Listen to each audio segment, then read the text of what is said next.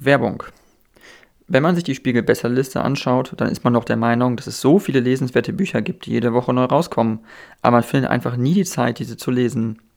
Dafür gibt es eine Lösung, die heißt Blinkist. Blinkist ist eine App, die man sich auf sein Smartphone lädt und die in der Lage ist, euch kostbare Zeit einzusparen. Blinkist fasst aus über 5500 Sachbüchern die Kernaussagen zusammen und in sogenannten Blinks werden diese dann für 15 Minuten wiedergegeben.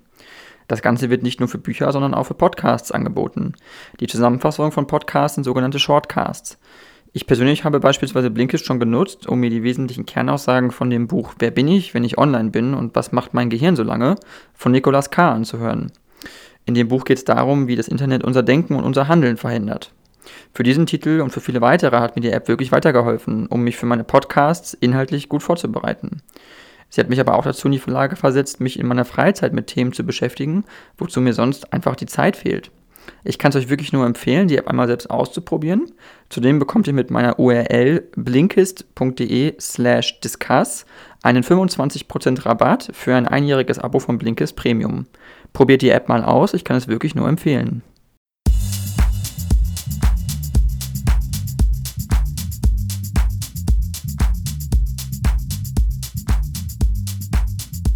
Ja, dann äh, vielen, vielen Dank, ähm, Herr Riechsinger, Bernd Riechsinger. Sie sind ein deutscher Politiker ähm, von der Partei Die Linke. Sie sind auch ähm, Verdi-Gewerkschaftssekretär und Sie waren auch ähm, Parteivorsitzender äh, der Partei äh, Die Linke und äh, sind jetzt aktuell im Bundestag, ähm, Bundestagsabgeordneter. Seit 2017 sind Sie Mitglied des Bundestages, Deutschen Bundestages und äh, genau bis 2021 waren Sie Vorsitzender der Linken. Und ähm, ich wollte nur mal fragen vorab, bevor wir, sage ich mal, in der Tagespolitik einsteigen, wie das so kam, dass Sie in die Politik gegangen sind, weil Sie haben eine Ausbildung äh, zum Bankkaufmann gemacht, habe ich gelesen. Und dann, wie sind Sie dann so in die Politik gekommen, sage ich mal?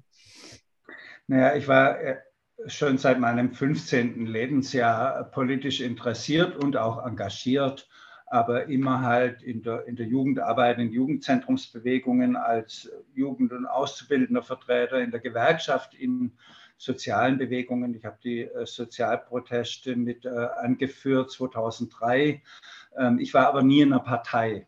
Ähm, ich hatte dann aber schon als Gewerkschafter gemerkt mit den Harz-Gesetzen, mit der Agenda 2010, dass die äh, SPD, in der ich übrigens nie war, äh, ähm, nicht mal mehr die Interessen der Gewerkschaften im Parlament vertritt und dass wir, wenn wir noch politische Interessensvertretung von lohnabhängigen, Beschäftigten, Erwerbslosen, Rentnerinnen haben wollen, dass wir dann eine neue Partei brauchen. Und deswegen habe ich mich äh, beim Aufbau und bei der Gründung dieser neuen Partei Die Linke engagiert, damit äh, eine Partei ist, die die soziale Frage, inzwischen auch die ökologische Frage ins Zentrum äh, der Politik stellt.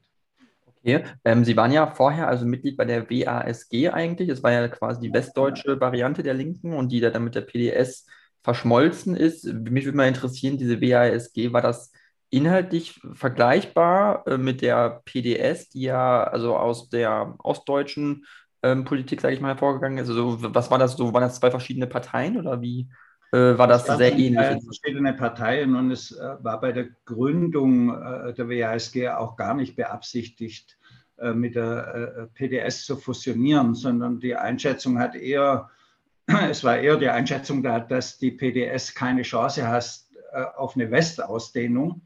Dort ist sie ja bei 0,5 oder 1 Prozent geblieben und dass man deswegen eine, eine, Partei braucht, die in ihrer Geschichte und in ihrem Selbstverständnis mit, äh, mit der SED-Geschichte nichts zu tun hat.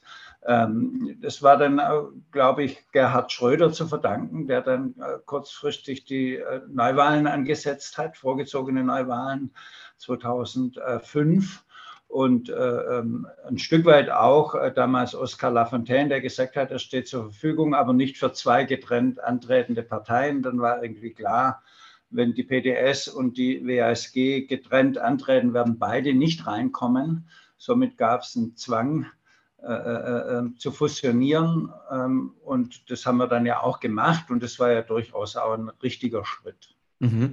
Ähm, Sie sind ja dann quasi, ähm, also Parteifunktionär auch äh, äh gewesen, aber erst seit äh, 2017, sage ich mal, in den äh, Bundestag gekommen, aber waren ja auch schon lange vorher dann äh, Vorsitzender von, den, von der Partei Die Linken. Also wie kam es eigentlich dazu, dass Sie dann zum Parteivorsitz, also erstmal auch kandidiert haben damals? Sie haben ja, glaube ich, eine Kampfkandidatur gehabt gegen Dietmar Bartsch und äh, die dann auch mhm. gewonnen. Ähm, wie kam das dazu? Wie, also warum wollten Sie überhaupt Parteivorsitzender werden da immer? Naja, ich war ja vorher schon äh, Landesvorsitzender sowohl der WASG wie später auch der Linke in Baden-Württemberg. Das war aber immer ein Ehrenamt. Ich äh, persönlich war ganz glücklich mit meiner Aufgabe als Geschäftsführer von einem sehr großen äh, Verdi-Bezirk und wollte eigentlich kein Berufspolitiker äh, werden. Aber wir waren dann doch 2012 in einer ganz existenziellen Krise. Die war, glaube ich, noch größer als die heute. Und, äh, ähm, und die Partei stand kurz vor der Spaltung und es war irgendwie klar, dass wir äh, jemand aus dem Westen äh, zum Vorsitzenden wählen mussten und auch jemand, der einen gewerkschaftlichen Hintergrund hat. Und da zeigten dann irgendwann doch sehr viele Finger auf mich. Das war gar nicht geplant, war eine sehr kurzfristige, spontane Entscheidung ähm, und ähm, keinesfalls irgendwie ein äh, Karriereplan oder ein politischer Plan von mir. Ich habe es aber jetzt nicht bereut, sondern habe äh, die neun Jahre Parteivorsitzender doch eine sehr lange Zeit das habe ich sehr, sehr gerne gemacht bei allen Mühen und bei allem Stress, die so eine Funktion verursacht. Mhm. Ähm, Sie haben es ja dann auch in Doppelspitze geführt, zusammen mit äh, Katja Kipping. Mhm. Ähm, wie ist das so, eine Partei äh, als Doppelspitze zu führen? Das kann ja auch durchaus zu Reibereien kommen, führen. Ähm, also Sie werden ja jetzt zum Beispiel auch zum linken Flügel der Linken äh, gezählt, so steht es zumindest bei Wikipedia. Ich weiß nicht, ob Sie sich da selber auch einordnen würden, aber ähm, wie ist das so, dann mit einem Co-Vorsitzenden, sage ich mal, die Partei zu führen? Ja, ich äh, halte das Modell grundsätzlich für gut, aber das äh, geht natürlich nur, wenn sich die beiden menschlich äh, äh verstehen. Und Katja Kipping und ich, wir, wir, kannten uns gar nicht gut vorher, äh, ähm, aber kommen, kamen aus ganz unterschiedlichen Zusammenhängen und hatten durchaus auch unterschiedliche Ansichten, zum Beispiel zum bedingungslosen Grundeinkommen oder ähnlichen Dingen. Aber wir haben uns persönlich sehr gut verstanden und wir wussten beide, dass wenn wir jetzt in einer zerstrittenen Situation, das waren damals noch andere äh, Linien, äh, wenn wir uns auch noch streiten, dann können wir die Partei niemals zusammenführen. Und dieses Bewusstsein hatten wir beide gehabt und Komischerweise hat es aber das gar nicht gebraucht, sondern wir haben uns auch so ganz gut verstanden und konnten uns auch äh, blind aufeinander verlassen. Mhm. Ähm, es ist ja jetzt so, ich würde jetzt ganz gerne ein bisschen auf die äh, Tagespolitik äh, eingehen und das, was jetzt gerade so aktuell ist. Also ich, ich gehe mal zurück zur Bundestagswahl, eigentlich erstmal aus dem letzten äh, Jahr, weil da ja die Linke äh, ist ja eingezogen wieder in den Bundestag, aber eben nur knapp durch die Direktmandate. Über die Liste wäre sie nicht reingekommen. Also wie, in was für einer Krise sehen Sie Ihre Partei gerade, was wirkliche Umfragen angeht? Naja, das war natürlich schon ein herber Schlag, diese äh, Bundestagswahl. War, glaube ich, auch nicht äh, so zu erwarten. Wir waren ein halbes Jahr vorher nur in den Umfragen bei sieben bis äh, neun Prozent. Ähm, ich glaube, wir haben den Fehler gemacht, dass wir den Aufstieg der SPD überhaupt nicht auf dem Schirm hatten. Also niemand hatte damit gerechnet, dass die SPD, die ja selber bei 15, 16 Prozent noch war, wenige Monate davor, dass die auf einmal stärkste Partei wird.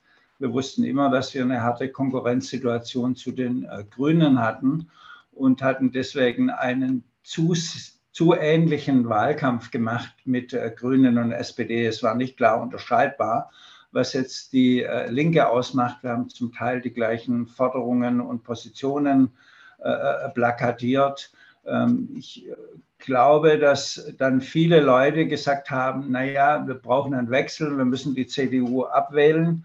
Und dieses Mal wählen wir dann eher äh, SPD und Grüne. Und in der Tat hat man ja auch in meisten Stimmen an SPD und Grüne äh, verloren. Daraus muss man eben die richtigen Schlussfolgerungen ziehen. Das heißt, die äh, Linke braucht ein bisschen mehr als äh, nur Forderungen, die immer etwas über die der SPD und Grünen hinausgehen sondern sie braucht auch eine eigene Erzählung von einer äh, politischen Zukunftsperspektive, die die wesentlichen Fragen unserer Zeit, vor allen Dingen die wesentlichen Krisen, die sich ja immer mehr miteinander verschränken, vor allen Dingen die soziale Krise und die Klimakrise, aber inzwischen natürlich auch die Kriegsfrage, die die äh, lösen kann. Und die Menschen müssen dann Vertrauen in unsere äh, Politik bekommen. Äh, dann geht es mit der Linken auch wieder aufwärts. Mhm.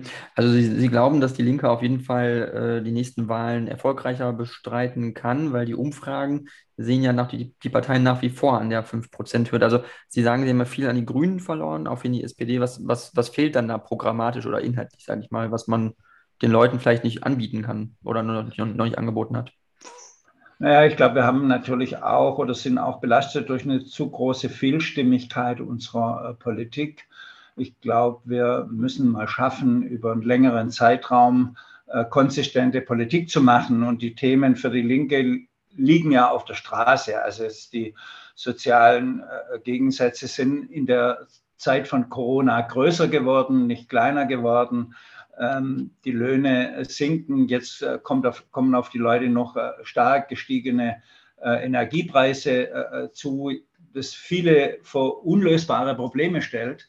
Äh, und sie nicht wissen, wie sie über den Monat kommen äh, können. Die Maßnahmen der Bundesregierung sind unzureichend, zum Teil sind sie auch sozial nicht gerecht, wie jetzt zum Beispiel die Gaspreisumlage oder die Steuerentlastungen, die eben die, die mehr verdienen, deutlich mehr entlasten, wie die, die weniger verdienen. Aber gerade die, die weniger verdienen, brauchen ja am meisten Entlastung. Also da haben wir eigentlich genügend Themen und da müssen wir eben äh, mit der Vielstimmigkeit aufhören und insbesondere die Themen auch in Vordergrund äh, äh, stellen, die äh, uns einigen und nicht die uns auseinandertreiben und die Themen, die auch ähm, den Menschen unter den Nägeln brennen und wo sie eine, in die linke Hoffnung, berechtigte Hoffnung haben können, dass sie zur Lösung dieser Fragen beiträgt. Mhm.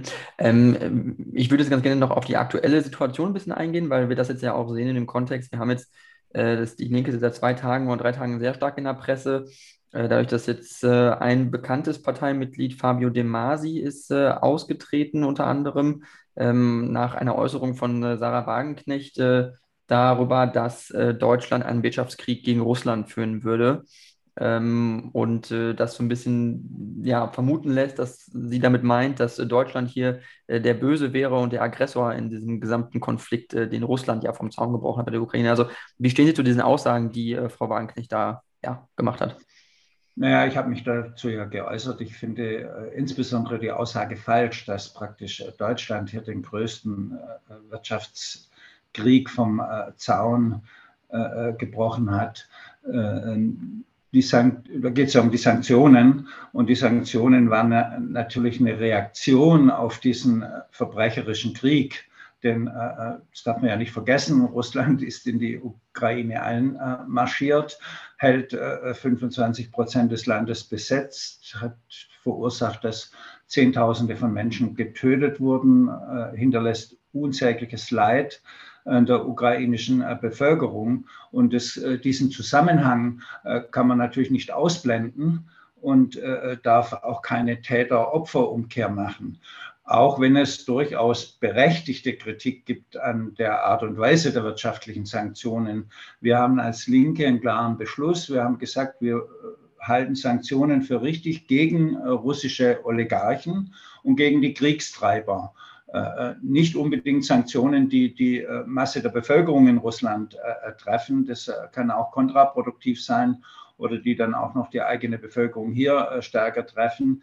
Ähm, aber Sanktionen einfach abzulehnen, halte ich für falsch. Mhm. Okay, und Sie, diese Aussagen, das heißt, würden Sie, wären Sie jetzt noch Parteivorsitzender, würden Sie dann von Frau Wagenknecht dann vor dass, dass man das irgendwie wieder erklären sollte. Vielleicht meinte sie es ja auch nicht ganz so, ähm, obwohl man da schon sagen muss, dass sie eine sehr kritische Aus, äh, Meinung eigentlich auch zu dem hat, was, äh, was Europa wohl tut in Bezug auf Russland. Naja, die Linke hat auch oft äh, eine kritische Meinung dazu und äh, muss ja auch nicht alle Maßnahmen für richtig finden. Wir dürfen aber keinen Zweifel dran lassen, wer hier verantwortlich ist für diesen Krieg. Bei aller berechtigten Kritik an der NATO-Politik, an, äh, an, an, der Aufrüstung, die, die wir haben. Wir wollen ja auch keine Waffenlieferungen, sondern diplomatische, friedliche Lösungen. Aber gerade wenn man die will, dann darf man natürlich die Frage der, der, Sanktionen nicht aus der Hand geben. Was hat man dann überhaupt noch für ein Druckmittel, um äh, Putin an den Verhandlungstisch äh, zu bringen, wenn es das überhaupt gibt? Es scheinen ja beide Seiten nicht gewillt sein, an den Verhandlungstisch zurückzukehren. Ich hätte als Vorsitzender das gemacht, was die jetzigen Vorsitzenden auch gemacht haben, hätte deutlich gemacht, dass das was jetzt äh, Sarah Wagenknecht gesagt hat, nicht äh, die Position der Partei ist, sondern ihre persönliche Meinung und dass die Partei eine andere Position dazu hat und hätte das richtig gestellt. Das wirkt dann immer wie wenn die Linke zerstritten ist, aber man muss ja sagen, jede Partei hat Politiker, die alles Mögliche vertreten ähm, und die Führungen müssen eben klarstellen, was die tatsächliche Position von Partei und Fraktion ist. Mhm. Okay, verstehe. Und ähm, wenn Sie jetzt nochmal, also nach wie vor Parteivorsitzender wären und jemand wie Herr De Masi ist ausgetreten, der ist ja auch nicht mehr äh, Mitglied im Bundestag, aber war ja doch sehr äh, medial äh, sehr bekannt und äh, vertreten, würden Sie jemanden dann nochmal bitten, äh, das nochmal zu überdenken? Würden Sie dann Telefonate führen und sagen, überleg Sie doch nochmal äh, oder was glauben Sie, was Leute dann auch dazu bringt, aufgrund solcher Aussagen dann auf einmal die Partei zu verlassen? Oder sind das nicht auch vielleicht Sachen, die wo vorher schon Dinge passiert sind und das hat das vielleicht das fast zum Überlaufen gebracht am Ende. Ja, na, natürlich ähm, ist es eine Aufgabe der Partei, jeden Austritt äh, zu verhindern und mit den äh, Menschen zu sprechen und äh, auch äh, sensibel zu sein für die Austrittsgründe. Die sind ja sehr unterschiedlich. Fabio De Masi hat ganz andere Austrittsgründe wie äh, Volker Schneider. Ähm, deswegen ist es so wichtig, dass wir klarstellen, was unsere Linie ist, wenn wir äh, praktisch die, die Konflikte, äh, die wir ja haben, jetzt zum Beispiel mit den Positionen von äh, Sarah Wagenknecht, die aber eine Minderheitenposition vertritt. Das hat man ja auch gesehen auf dem, auf dem Erfurter Parteitag der ja ein Richtungsparteitag war und äh, da ist eben die Zustimmung für ihre Position nicht besonders groß gewesen. Dann muss eben die Parteiführung und insbesondere jetzt die Fraktionsführung, äh, äh die es äh, zu wenig gemacht hat, klarstellen, was unsere Position ist und äh, was Mehrheits- und Minderheitenpositionen sind, weil sonst läuft man Gefahr, in beiden Richtungen Menschen zu verlieren. Ja, also ich meine, verschiedene Konflikte ziehen sich ja viele Jahre schon hin. Also den Konflikt, der jetzt mit äh, Sarah äh, existiert und ein paar anderen, den gab es auch schon zu meiner Zeit. Ähm, ähm, und äh, der hat tiefere Ursachen und der muss natürlich jetzt auch geklärt werden. Das können wir nicht ewig vor uns herschieben. Mhm. Ähm, die äh, ehemalige Parteivorsitzende Susanne Hellnig-Welsow ist ja auch ausgetreten aus der äh, ist nicht mehr Parteivorsitzende, also ist zurückgetreten von ihrem Amt, äh, weil es da darum ging, dass es in der Partei äh, Vorwürfe von ähm, ja, Sexismus gab und von Belästigung. Äh, wie stehen Sie jetzt äh, dazu, was da wirklich die Partei ja doch ganz schön äh, aufgerüttelt hat und auch deutschlandweit wirklich Wellen ge geworfen hat, medial? Ja, ähm, ich glaube, die Partei hat einen sensiblen Umgang mit diesen Vorwürfen gewählt. Sie hat erst den Fehler gemacht, ähm, äh, praktisch eine, eine Gruppe einzurichten, die diesen Vorwürfen nachgeht, eine Vertrauensgruppe, an die man sich wenden kann, wenn es Formen von äh, sexuellen Übergriffen oder Belästigungen gibt, ähm, hat aber äh, diese Gruppe mit internen Leuten besetzt. Das äh, war, war, ein Fehler. Man muss so eine Gruppe mit externen Leuten besetzen. Ja. Äh, ähm, äh, und nicht mit internen Leuten der Partei. Das hat die Partei auch äh, korrigiert. Jeder, der diesen Parteitag in Erfurt verfolgt hat, hat gesehen, dass es eine sehr gute Debatte darüber gab, dass ähm, Konsequenzen daraus gezogen wurden. Fast in allen Kreisverbänden solche Vertrauensgruppen eingerichtet wurden, den Vorwürfen nachgegangen wird. Also ich glaube, dass wir dann einen guten Umgang gewählt haben und jetzt aus diesen, ähm, sagen wir mal, aus diesen Auseinandersetzungen auch gelernt haben für die, für die Zukunft. Mhm. Und das heißt, Sie würden keine Änderungen irgendwie äh, äh daraus ziehen als Konsequenz? Äh, äh, was lernt man als Partei daraus, äh, dass es auch inner, innerparteilich so einen Umgang gibt mit Leuten untereinander? Natürlich muss der inner, also, also muss berechtigter Kritik nachgegangen werden und muss der innerparteilichen Umgang muss natürlich geändert werden, gerade in einer Partei wie die Linke, die einen hohen Anspruch an, äh, ähm, an, an, an, Feminismus, an Gleichberechtigung, an, äh, ähm, ähm, an Kampf für freie sexuelle Orientierung wählt, ja, darf natürlich, dürfen sexuelle Übergriffe nicht äh, toleriert werden ähm, oder unter den Teppich äh, gekehrt werden. Äh, ähm, natürlich muss man diesen Dingen nachgehen. Ich habe nur die Vorwürfe gegen Janine Wissler immer für unfair gefunden. Sie war keine Täterin, sondern sie war eher Opfer in dieser ganzen Auseinandersetzung. Das war dann doch ähm, auch äh, medial, insbesondere vom Spiegel, fand ich eine sehr unfaire Berichterstattung, äh, wo es auch darum ging, eine, eine Vorsitzende äh, meiner Partei doch sehr zu beschädigen. Dafür habe ich ehrlich gesagt kein Verständnis. Okay, verstehe. Ähm, Janine Wissler war natürlich mit Teil der Sache, weil ein ehemaliger äh, Lebensgefährte von ihr ja sei ja wohl verwickelt gewesen in Belästigungsvorwürfe. Ähm, das heißt, gibt es da in der Partei jetzt konkret vielleicht auch in diesem Fall äh, Disziplinarverfahren? Gibt es da Gespräche? Wie geht man mit solchen Dingen denn dann konkret um? Ja, ja diese Gespräche haben ja alle äh, stattgefunden. Ähm, sie hat meines Erachtens alle Vorwürfe äh, ausräumen können. Ähm, ich, meine, ehrlich gesagt, was will man ihr vorwerfen? Also jetzt äh, Jahre später erfährt sie, dass ihr Freund ein Verhältnis mit einer anderen Frau hat, äh, die nach ihrer, ihrer Angabe von ihm äh, sexuell belästigt wurde. Und dafür wird sie jetzt verantwortlich gemacht. Sie wusste da gar nichts davon. Ähm, also das halte ich doch ein bisschen zu weit hergezogen. Mhm. Ähm, ich, ich, weiß nicht, wie es Ihnen da gehen würde, wenn Sie jetzt erfahren würden, Jahre später, dass Ihre Freundin mit einem anderen Mann ein Verhältnis hatte ähm, und dann äh, Ihnen vorgeworfen wird, dass Sie nicht eingeschritten sind, obwohl Sie gar nichts davon wussten. Mhm. Nee, das, äh, den Vorwurf mache ich Frau Wissler auch gar nicht, auch was das angeht, überhaupt nicht. Nur, es ist ja nicht nur der ehemalige Lebensgefährte von Frau Wissler, der da, denen da Vorwürfe gemacht worden sind, wie ja andere Parteimitglieder auch gewesen, die äh, angeblich auf Parteitagen ähm, Frauen gegenüber total ausfällig gewesen sind, äh, Aussagen gemacht haben, die einfach nicht gehen. Also glauben Sie, dass die Partei ein Problem damit hat, mehr als äh, andere Parteien in Deutschland mit dem Thema Sexismus? Nein, ich glaube nicht, dass die Partei äh, äh, größere Probleme wie andere Parteien hat. Ähm, Glauben Sie, dass Sexismus in der Politik allgemein ein Problem ist, was nicht genug es gibt in all, allen Parteien Sexismus. Ich vermute, dass das sogar in äh, konservativen Parteien größer ist.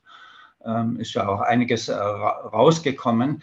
Ich glaube aber, dass eine Partei, die hohe Ansprüche an gleichberechtigte äh, Gleichberechtigung äh, ähm, die, die hohe Ansprüche setzt, dass wir einen geschützten Raum darstellen, auch als Partei, ähm, dass äh, hier besondere Sensibilität gefordert ist und dass wir einen besonders sensiblen Umgang mit diesen Vorwürfen äh, an, an, den Tag legen müssen, vielleicht sogar sensibler und äh, klarer, wie andere Parteien das machen. Also die Ansprüche, die wir stellen in unserem Programm, die müssen auch in Übereinstimmung gebracht werden mit der äh, täglichen ähm, Lebenspraxis.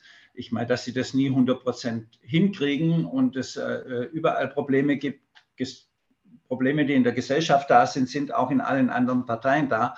Aber das äh, ist überhaupt keine Rechtfertigung oder darf keine Entschuldigung sein, sondern ganz klar müssen wir äh, dafür sorgen, dass äh, alle Menschen äh, ähm, sich in den Räumen der Partei und in den Zusammenhängen der Partei geschützt fühlen können. Dass sie keine mhm. Angst vor Übergriffen haben äh, dürfen, weder verbaler äh, noch äh, anderer Art. Okay, ähm, ich würde dann jetzt ganz gerne äh, zum nächsten Thema übergehen und zwar nochmal den äh, russischen Angriffskrieg auf die Ukraine, ähm, äh, weil Sie das auch eben schon angesprochen hatten. Es geht jetzt ein bisschen darum, dass die Linke fordert, äh, da mehr auf diplomatischem Wege eine Lösung zu finden. Jetzt haben wir ja äh, gesehen in der Ukraine, dass äh, wesentliche Geländegewinne gemacht worden sind durch die ukrainischen Streitkräfte im Osten. Die Russen werden weiter zurückgedrängt dank oder mit Hilfe auch west wesentlicher westlicher Waffenlieferungen, insbesondere durch die aus den USA. Also glauben Sie, dass äh, hätten wir diese Waffen nicht geliefert, hätte dann die Ukraine wäre dann in der Lage gewesen, in eine Verhandlungsposition mit Russland zu kommen ohne Waffenlieferungen? Das ist eine ganz äh, schwierige, äh, schwierige Frage und natürlich gab es da in meiner Partei auch ein heftiges Ringen darum, wie wir da dazu äh, stehen. Äh, wir wissen natürlich alle nicht, ähm, wie wirklich die, die Verläufe dieses Krieges sind. Ich habe nur was dagegen, praktisch von diesem äh, Gerede immer, die Ukraine muss gewinnen und äh, ähm, muss jetzt praktisch so lange diesen Krieg führen, bis alles wieder äh, zurückerobert ist. Wir müssen auch stärker über das Leid äh, der Bevölkerung diskutieren. Wer gewinnt eigentlich bei einem Krieg? Also Verlierer sind eben immer die Menschen, ja, die getötet werden, die äh, äh, verstümmelt werden, ja, die unsägliches Leid erfahren müssen. Und natürlich müssen verantwortliche äh, Politiker immer alles tun, um dieses Leid äh, zu verkürzen. Jetzt braucht man, meine Partei hat äh, Russland heftig dafür kritisiert. Wir haben da nie was gerechtfertigt, sondern immer klar gemacht, wer hier äh, der Aggressor ist.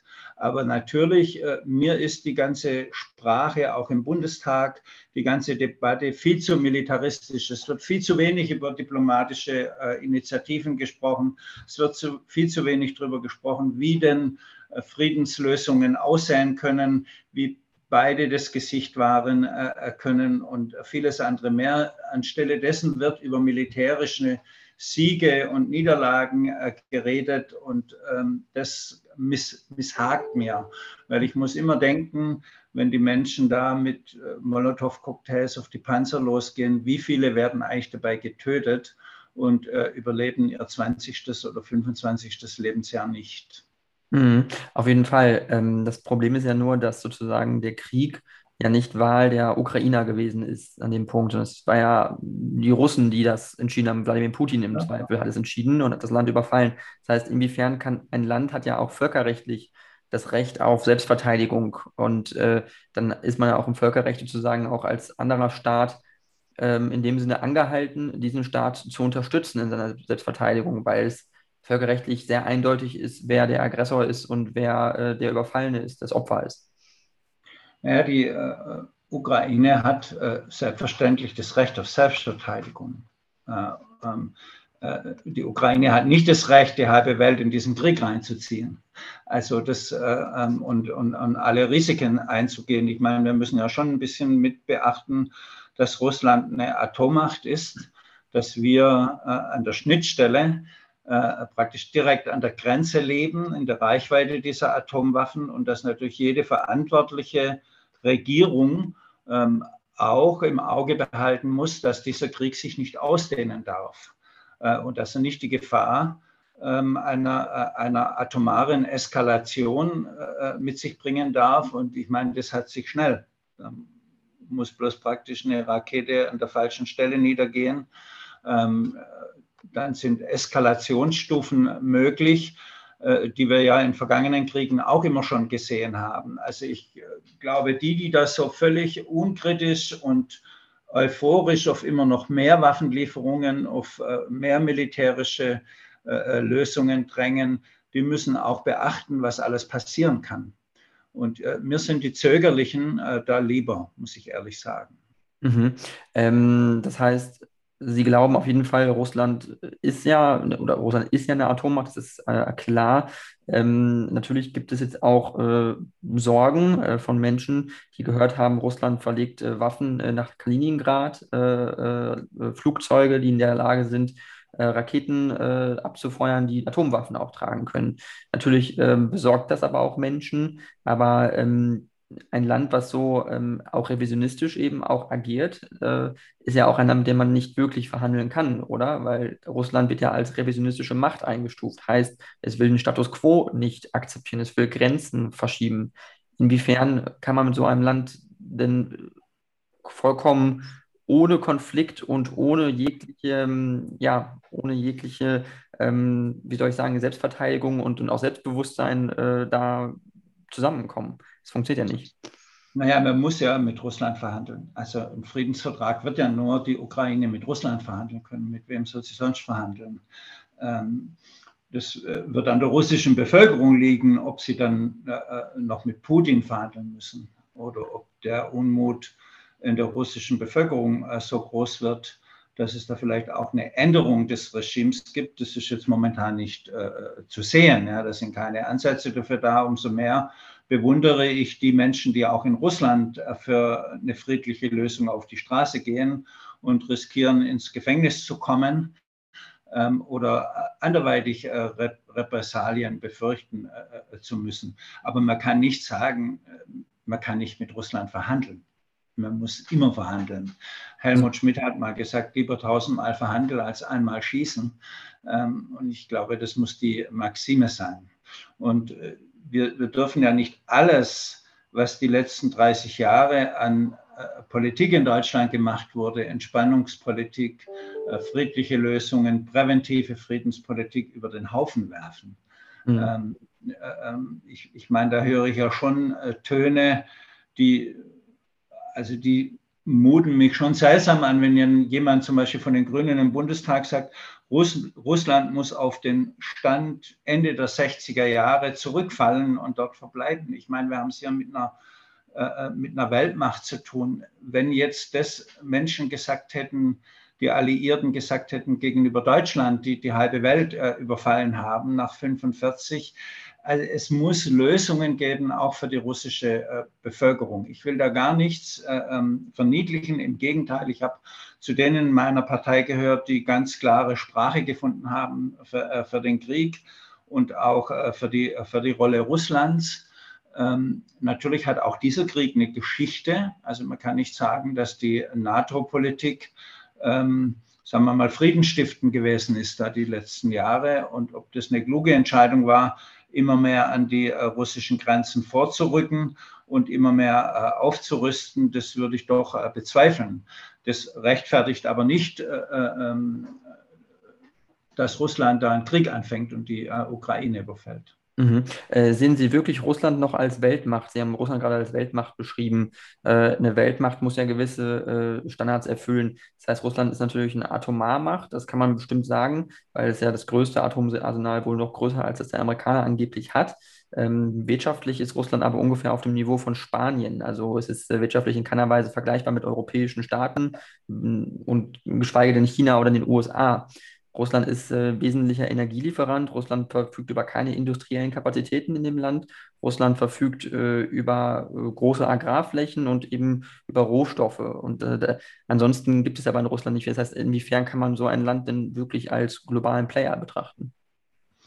Naja, da haben Sie natürlich recht. Wirtschaftlich ist Russland keine Weltmacht mehr, aber schon die schiere äh, Größe und äh, eben der Tatbestand, dass sie zweitgrößte, vermute ich mal eher, Atommacht dieser Welt ist, ja, äh, ähm, für, muss einen natürlich schon dazu führen, dass man das auch respektieren muss und dass man äh, mit dieser Situation umgehen muss. Ich glaube ja auch, dass natürlich die äh, russischen Oligarchen, die sich ja damals bei dem Systemwechsel enorm bereichert haben, insbesondere an den fossilen Energiequellen, also dass ja gerade der Rohstoffreichtum auch identisch ist mit dem äh, extremen Reichtum der, der, Oligarchen, dass, der, äh, dass dieser äh, an, an, an, die, an die fossilen Energien geknüpfte Reichtum einen Umbau, eine Modernisierung der russischen Wirtschaft die letzten Jahrzehnte verhindert hat.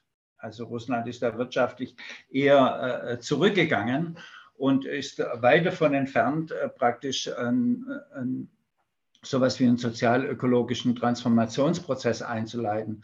Aber gerade für ein Land äh, wie Russland wäre das enorm wichtig, weil die Zukunft kann auch für Russland nicht in den fossilen Energien liegen. Also mhm. das scheint mir jetzt eine Übergangsfrage zu sein, aber wir müssen weltweit massiv aus den fossilen Energien aussteigen, und zwar mit einer deutlich äh, größeren Geschwindigkeit, als dass wir das heute tun, wenn wir die, äh, die Fragen der Klimakrise auch noch halbwegs ernst nehmen. Also da hören wir ja fast jeden Tag neue Horrormeldungen mit dem Abschmelzen der, der Polarkappen, äh, jetzt mit den größten Süßwasser Reserven, die eingefroren sind, äh, die auch schon unterirdisch schmelzen und sich lösen und in einem Ausmaß die Meeresspiegel ansteigen lassen können, ja, die äh, keine Hafenstadt äh, dieser Welt überleben würde.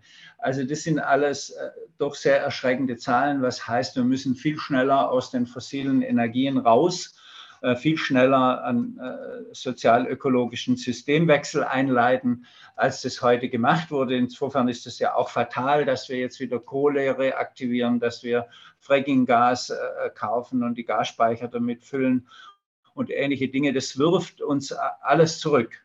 Mhm. Und wie gesagt, auch Russland muss, wenn hoffentlich dieser Krieg möglichst auch schnell mal wieder vorbei sein wird, praktisch ein eine Modernisierung der eigenen Wirtschaft in Angriff nehmen. Sonst wird es in der Tat ähm, eine gefährliche äh, Macht bleiben, die allein auf ihre militärische Stärke zurückgeworfen wird und wirtschaftlich keine Rolle spielt. Okay, ähm, ich hatte das, äh, das ist nämlich ganz spannend, dass Sie das Thema ansprechen, da würde ich auch gleich äh, gerne noch drauf eingehen. Ich hatte nämlich den ähm, parlamentarischen Staatssekretär Oliver Luxic auch schon im Interview von der FDP im Verkehrsministerium sitzt der. Äh, und da ging es um die äh, Verlängerung der Laufzeit von Atomkraftwerken. Äh, wie stehen Sie denn dazu, was äh, die Verlängerung der Laufzeit angeht? Zumindest dieser Notbetrieb, der jetzt von Robert Habeck da ins Spiel gebracht wurde für zwei AKWs. Wie stehen Sie dazu und auch die Linke? Naja, äh, wir sind äh, dagegen, haben uns dagegen ausgesprochen. Es ist ja nur eine wirkliche Scheinlösung. Also man weiß ja, dass die Atomkraftwerke, selbst wenn sie länger weiterlaufen würden als diese paar Monate, äh, dass sie nur maximal ein bis zwei Prozent des Gases ersetzen können. Aber die Risiken enorm hoch sind. Also es sind ja seit über zehn Jahren keine Sicherheitsprüfungen mehr gemacht worden. Äh, weil ja praktisch absehbar ist, äh, wann praktisch die, die Laufzeiten zu Ende gehen. Das heißt, diese ganzen Sicherheitsprüfungen müssten wieder äh, gemacht werden. Der größte Teil des Urans wird wiederum auch aus, von Russland bezogen. Also die Kernenergie ist keine Lösung unserer Energieprobleme.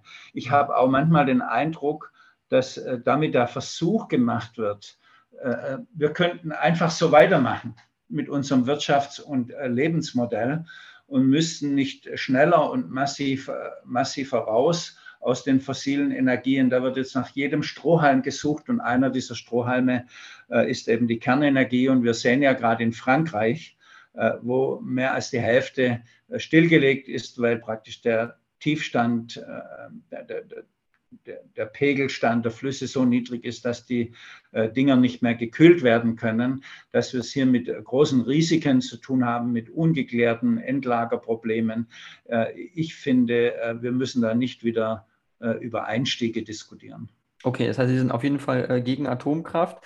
Ähm, das äh, ist auf jeden Fall gut zu hören an dem Punkt, äh, weil da ich mit Ihnen auf jeden Fall übereinstimme. Jetzt haben wir ja das Problem, dass wir in Belgien äh, zum Beispiel noch einen Atommeiler in der Nähe von Aachen haben, der äh, auch weiterlaufen soll jetzt aufgrund der Energiekrise, ähm, der aber keinen Qualitätsstandards entspricht, äh, den europäischen Qualitätsstandards gerissen hat und der ja aber unmittelbare Reichweite von, den deutschen, von der deutschen Grenze ist. Und wenn es da zu einem atomaren Unfall kommen sollte, sei, ist ja ganz Westdeutschland verstrahlt. Also wie sehen Sie den Weiterbetrieb auch im europäischen Verbund? Muss man nicht auf europäischer Ebene auch Lösungen finden, dass man sagt, man möchte gemeinsam aussteigen aus der Atomenergie?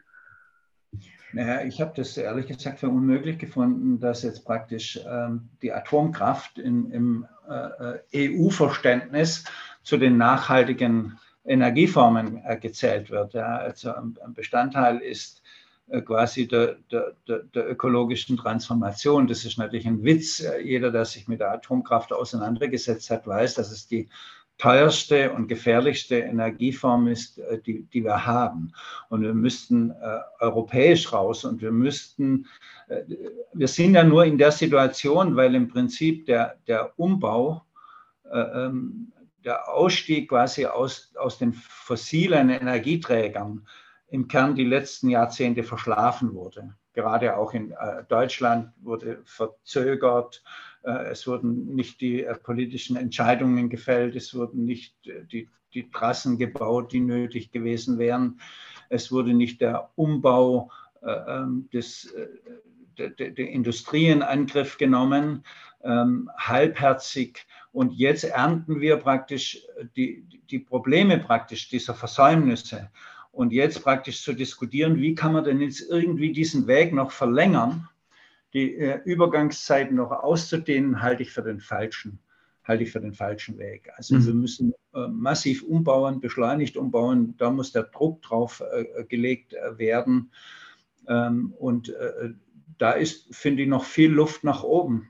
Mhm, weil wir haben so kindische Vorschläge wie jetzt nehmen wir eben Waschlappen oder Duschen nur noch fünf Minuten. Aber ich bin natürlich für Energiesparen. Aber warum hat man nicht geschafft, wenigstens mal ein Tempolimit zu machen? Es kostet nichts, äh, äh spart Emissionen und Energie ein. Warum verlängert man nicht das 9-Euro-Ticket oder findet eine schnelle Anschlusslösung, obwohl wir wissen, wir haben äh, 1,8 Millionen Tonnen Emissionen eingespart? Ähm, also es bleibt doch die ganze Mobilitätswende auf äh, der Strecke. Ähm, es bleibt der industrielle Umbau auf der Strecke und zu meinen, dass man mit Elektroautos schon eine Mobilitätswende hat, äh, ist doch ein Witz. Es werden die Investitionen in den äh, öffentlichen Personennahverkehr nicht wirklich erhöht. Ja, also wir haben ja eine deutliche Erhöhung der Regionalisierungsmittel. Das sind die Mittel für die Kommunen, für den ÖPNV beantragt. Das wurde abgelehnt. Die Schweiz investiert pro Bürger und Bürgerin viermal mehr in die Bahn wie wir in Deutschland. Und daran hat sich kaum was geändert. Also wenn wir in dieser Geschwindigkeit weitermachen, äh, äh, dann äh, wird mir Angst und Bange. Wir brauchen eine, eine ganz grundlegende Weichenstellung, nicht so eine halbherzige. Mhm. Und das ausgerechnet jetzt mit, mit, mit, den, mit den Grünen an der Regierung, das so halbherzig erfolgt, das spricht ja auch Bände. Also da bin ich ehrlich gesagt der Meinung, dass da meine Partei inzwischen, was äh, ähm, die Konzepte für eine sozial-ökologische Transformation äh, betrifft, deutlich klarer und weitergehend sind wie das, was die Grünen abliefern. Okay. Ähm, wie stehen Sie denn dazu? Wir haben ja jetzt die Ansiedlung des Elektroautobauers Tesla in äh, Grünheide in Brandenburg. Ähm, ist ja ein massives Investitionsprogramm für Ostdeutschland. Das ist das größte Wirtschaftsprojekt in Ostdeutschland, eines der gesamtgrößten Wirtschaftsprojekte eigentlich auch in ganz Deutschland, ähm, was massiv Arbeitsplätze schafft, äh, was äh, natürlich mobile, äh, mo äh, grüne Mobilität, sprich ähm, emissions lokal emissionsfreie Mobilität ermöglicht. Ähm, sind das nicht eigentlich die Projekte, die wir brauchen, um in Zukunft uns wirklich ähm, ja, äh, autark zu machen von fossilen äh, Energien und gleichzeitig aber Wirtschaftswachstum zu ermöglichen und Wohlstandswachstum zu ermöglichen? Ja, ich glaube, das ist ein bisschen die Illusion von einem grünen Kapitalismus, wo man äh, Wachstum praktisch vom äh, Ressourcenverbrauch und von der Klimaerwärmung abkoppeln kann. Ich glaube, es wird nicht äh, funktionieren. Ich verstehe natürlich die Menschen in Brandenburg. Dort ist massiv nach der Wende deindustrialisiert worden. Es gibt wenig gut bezahlte industrielle Arbeitsplätze. Und da ist natürlich äh, äh, Tesla quasi ein, ein Strohhalm, äh, den, man, den man ergreift. Aber sagen wir mal, wenn man ernsthaft über, über eine Mobilitätswende nachdenkt, dann liegt die nicht in der Elektromotorisierung. Das greift zu kurz. Natürlich muss man elektromotorisieren, das sind wir gar nicht dagegen. Aber wir müssen den Automobil, den Individualverkehr, äh, drastisch äh, reduzieren, sowohl den Lkw-Verkehr wie auch den Pkw-Verkehr. Und die die Zukunft quasi der, der, der Städte, alle Städte, die ich kenne, die noch in diesem Jahrzehnt emissionsfrei werden wollen, wie Kopenhagen, Amsterdam, äh, machen alle den gleichen Weg. Die sagen, wir brauchen fußgängerfreundliche äh, Städte, wo man möglichst viel zu Fuß erreichen kann. Äh, Apotheke, Arzt, Bezirksamt, Einkaufsmöglichkeiten. Wir brauchen gut ausgebaute Fahrradwege. Der Rest muss mit einem sehr gut ausgebauten ÖPNV gemacht werden, wo auch die letzte Meile, also von der Endhaltestelle bis zum Wohngebiet durch Kleinbusse, wo man sich zum Beispiel mit Apps einwählen kann, äh, äh bewältigt werden kann. Und wir brauchen praktisch ganz günstige Ticketpreise. Das hat sich ja jetzt mit dem 9-Euro-Ticket äh, äh, gezeigt, damit die Menschen umsteigen. Und das muss zu einer drastischen Reduzierung des Automobil- und Lkw-Verkehrs führen. Und wir müssen den Güterverkehr dringend auf die Straße verlagern. Diese Konzepte, also es gibt überhaupt keine Klimaforscher, die ich kenne, die und Stadtplaner und Verkehrsexperten, die nicht diese Konzepte verfolgen. Nur bei uns in Deutschland wird es mit einer Geschwindigkeit einer äh, Schnecke vorangetrieben und man meint, äh, ähm, äh, mit der Elektromotorisierung wäre schon getan. Wir müssen ja auch über den ganzen Ressourcenverbrauch, über den Flächenverbrauch reden. Das Automobil ist da gar nicht mehr mobil, sondern das steht überwiegend in den Städten und Ballungsräumen im Stau. Ähm, und es allein durch den äh, Pkw-Verkehr werden 60 Prozent der öffentlichen Flächen verbraucht. Wir müssen aber die Städte dringend begrünen. Wir müssen äh, mehr Wasser reinbringen und brauchen mehr, mehr, mehr Grünflächen, um sie, um überhaupt in 20, 30 Jahren in diesen Städten noch leben zu können. Mhm. Ähm, und diese Konkurrenz um die Fläche muss eben anders äh, gelöst werden. Und auch bei den Arbeitsplätzen. Wir haben eine Studie in Auftrag gegeben von der Rosa-Luxemburg-Stiftung, die besagt, wenn wir den ÖPNV verzweieinhalbfachen und die Bahn verdoppeln, dann könnten wir dort bis zu 400.000 industrielle Arbeitsplätze schaffen.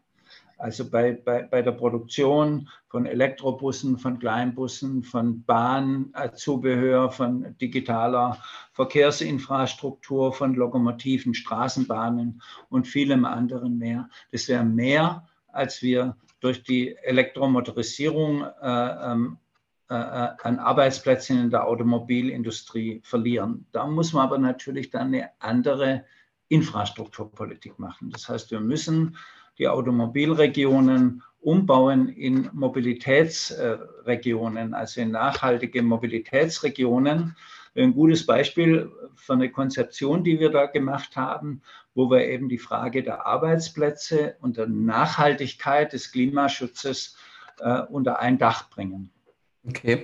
Ähm, was ich nicht ganz verstehe, Herr Rieksinger, ist, ähm, warum äh, die Linke denn gegen Individualmobilität ist. Also warum, warum ist man dagegen? Weil wir ja gar nicht mehr mobil sind damit. Also schauen Sie mal in den Städten, stehen Sie hauptsächlich im Stau. Die, äh, es gibt einen enormen Konkurrenzkampf um die Fläche. Automobile konkurrieren mit den Bussen, mit den Fußgängern, mit den äh, äh, Fahrradfahrern um die vorhandene äh, Fläche. Ja? Mhm. Ähm, und äh, das geht nicht, dass alle Verkehrsteilnehmer praktisch die, die, die gleiche Fläche beanspruchen. Der Automobil beansprucht schon zwei Drittel. Wir müssen aber praktisch die Flächenversiegelung dringend äh, beenden. Und wie gesagt, wir müssen die, die Städte äh, begrünen, auch die äh, Kommunen, wenn wir überleben wollen. Das heißt, wir haben heute bessere Mobilitätsformen, ähm, wo, wo, man schneller von A nach B kommt, ähm, äh, ressourcenfreundlicher äh, als mit dem, mit dem Pkw. Hm. Äh, das 23 von 24 Stunden rumsteht, ähm, nicht gebraucht wird, aber enorm viel Ressourcen verbraucht. Das sind ja nicht nur die Emissionen, die meisten Emissionen entstehen bei der Produktion äh, der PKWs und, und, und LKWs, aber sie brauchen ja auch Rohstoffe. Sie, sie haben Abfallprodukte, sie brauchen Kunststoffe, sie brauchen eine Menge an, an, an Energie. Also man muss da eine gesamtökologische Bilanz machen. Mhm. Aber Sie haben gerade gesagt, die Rosa-Luxemburg-Stiftung hatte äh, das rausgerechnet, 400.000 Arbeitsplätze, wenn mehr Busse gebaut werden würden, mehr Bahnzüge äh, gebaut werden würden. Aber was heißt das denn, wenn man sagt, man würde äh, jetzt die Busse nutzen, um dann Automobile zu ersetzen oder Bahnen? Dann würden ja aber auf der anderen Seite Arbeitsplätze wegfallen, Arbeitsplätze wegfallen in der Industrie, die eben Automobile herstellt. Und das ist doch ja. auch ein wesentlicher Faktor eigentlich unseres Wohlstandes oder unseres Wirtschaftswachstums, das wir über die letzten Jahre, Jahrzehnte in Deutschland gehabt haben in Europa, dass da wirklich äh, massive Industrien, Zuliefererindustrien äh, sich entwickelt haben und der Mittelstand davon auch, auch profitiert. Also das ist doch, da arbeiten ja doch Millionen Menschen direkt und indirekt eigentlich in diesem Sektor.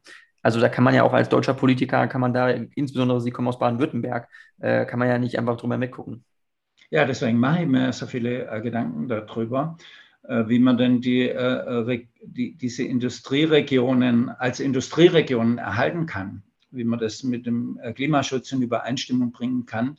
Es gibt ja massenhaft Studien, die sagen, allein durch die Elektromotorisierung werden von den 800 also so viel sind es 840.000 Arbeitsplätze mit Zuliefererindustrie, werden allein 200.000 bis 300.000 äh, äh, äh, praktisch wegfallen. Äh, das leuchtet ja auch ein, weil äh, in, äh, in einem Elektroauto deutlich weniger Teile montiert werden als in einem herkömmlichen Benziner- oder Dieselauto. Also es wird sowieso massiv Arbeitsplatzverluste geben. Dazu kommt, äh, dass der Markteintritt also von ähm, anderen Ländern, China oder Indien, bei Elektroautos viel äh, niedriger ist wie bei äh, herkömmlichen Diesel- oder Benzinerautos. Das heißt, wir werden praktisch diesen Umbau der Städte auch bekommen. Also das läuft da schon. Das heißt, es wird praktisch die Zahl der Automobile, die produziert werden, werden sinken ähm, und äh, damit die Arbeitsplätze zurückgehen. Und ich glaube, wenn man vorausschauend ist, auch im Interesse de, der Arbeitsplätze und des Wohlstandes, dann muss man nach Ersatzlösungen schauen. Also wo könnten denn sinnvolle äh, äh, und gut bezahlte industrielle Arbeitsplätze entstehen? Sonst kommen wir in die Situation, natürlich, wenn wir nur auf längere Zeit Autos brauchen, aber halt weniger. Äh, ähm, und es geht dann nicht darum, die Autos abzuschaffen. Wir werden aber weniger Autos produzieren und wir werden weniger Arbeitskräfte brauchen, um die Autos zu produzieren. Und äh, wenn wir nicht einfach den Weg gehen wollen, wie bei den Kohleregionen oder bei den Stahlregionen, dann muss man nach Alternativen Ausschau halten. Und die Alternativen, äh, äh, so wie bei den Kohleregionen, die Alternativen regenerative Energieformen sein müssen. Also Kohle, die wird nicht einfach Autos bauen. Wobei früher das durchaus so war. Man hat eben als Ersatz für Kohle im Ruhrgebiet Opel äh, in Bochum angesiedelt, ja, also und die, die Zulieferer drumherum. Äh, so wie man das, äh, diese, diese Strukturveränderungen politisch äh, vorangetrieben hat, muss man es jetzt auch in den Automobilregionen machen und nicht, wenn es zu spät ist. Und Sie müssen wissen, die Automobilkonzerne, insbesondere die Zulieferer, verlagern jetzt schon massenhaft Arbeitsplätze in die osteuropäischen Länder also mhm. namhafte Zulieferer. Ich äh, kämpfe ja da mit den Kollegen vom Tor um ihre Arbeitsplätze wie Ebersbecher, Mann und Hummel, äh, Magna, äh, Bosch, äh, Teile von Bosch, äh, ähm, Male Beer, verlagern ihre Arbeitsplätze in, in andere Länder. Die sind unwiderruflich weg. Da wird übrigens politisch nichts dagegen gemacht. Das ärgert mich unsäglich, gerade von denen, die immer das Auto so hochhalten, wo ich gar nicht dazugehöre. Aber ich kämpfe mit den Kollegen für die Arbeitsplätze und sage, die dürfen nicht weggehen, bevor nicht was anderes da ist.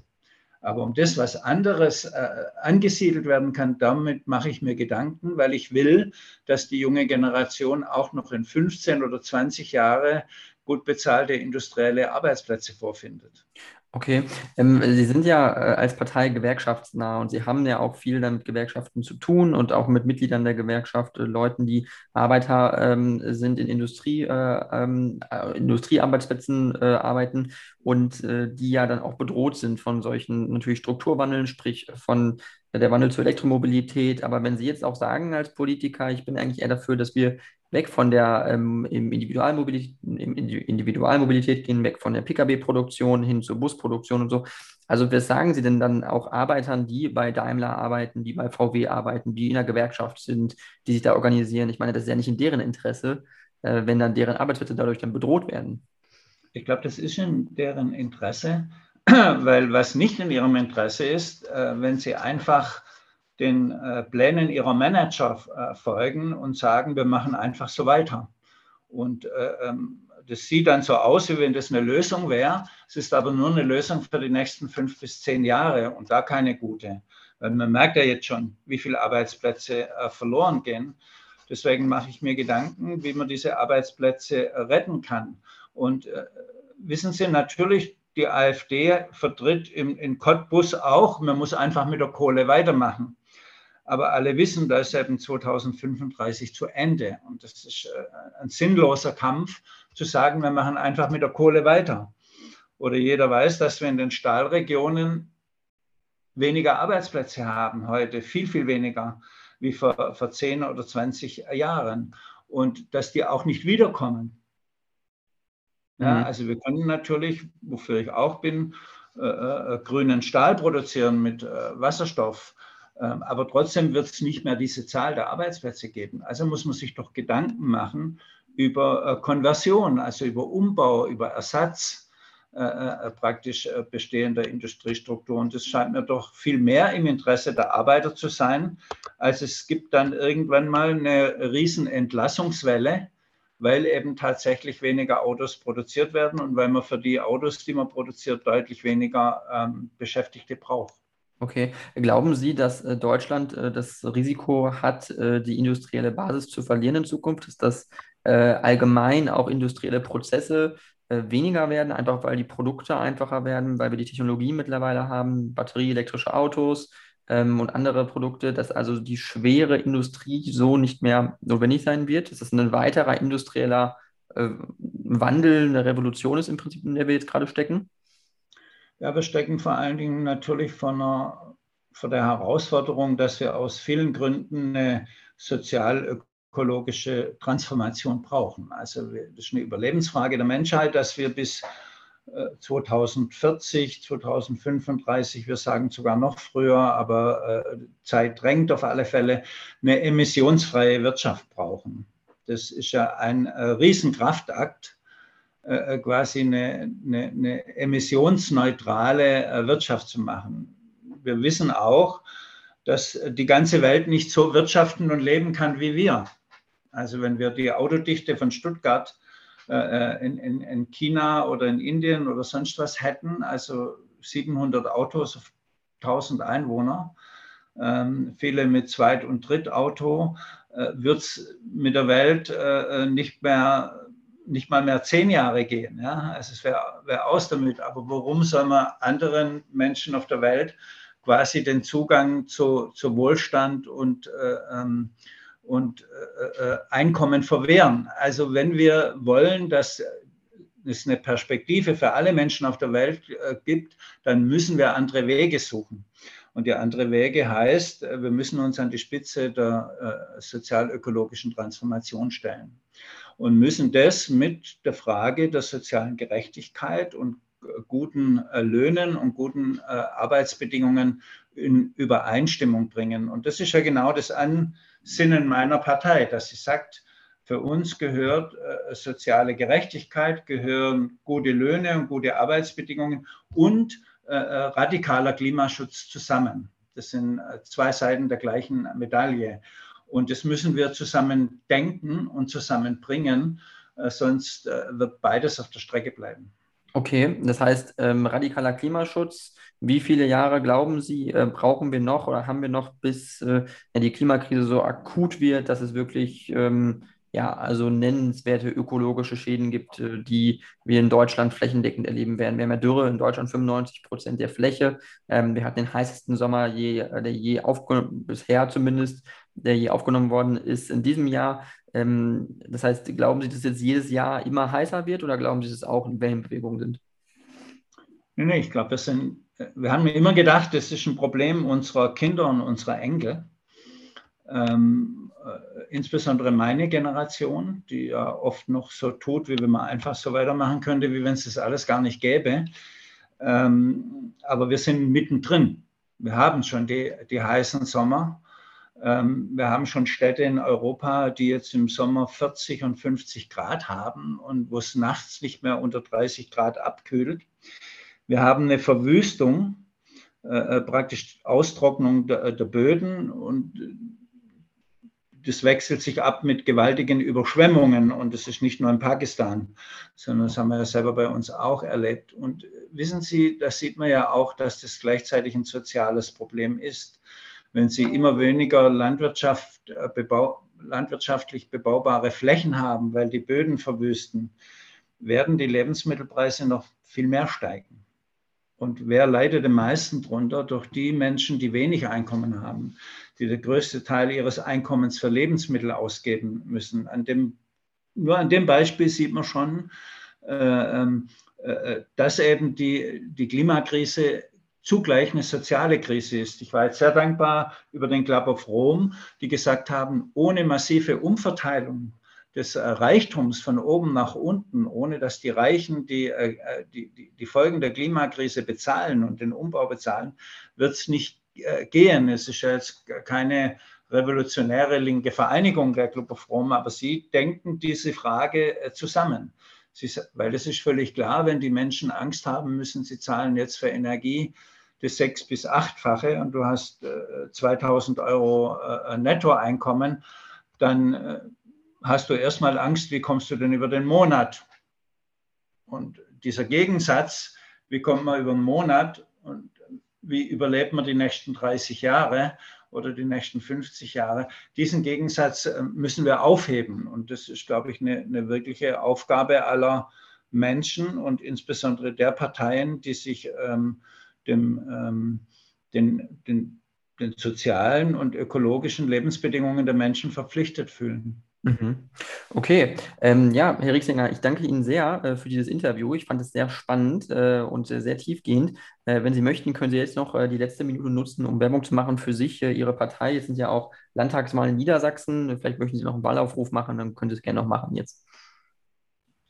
Ja, ich bin absolut überzeugt, dass die Linke am glaubwürdigsten an Zukunftskonzepten arbeitet, die Klimaschutz und soziale Gerechtigkeit zusammenbringt. Ohne Klimaschutz wird es keine soziale Gerechtigkeit geben und ohne soziale Gerechtigkeit keinen äh, wirkungsvollen Klimaschutz, weil die Menschen nicht mitmachen.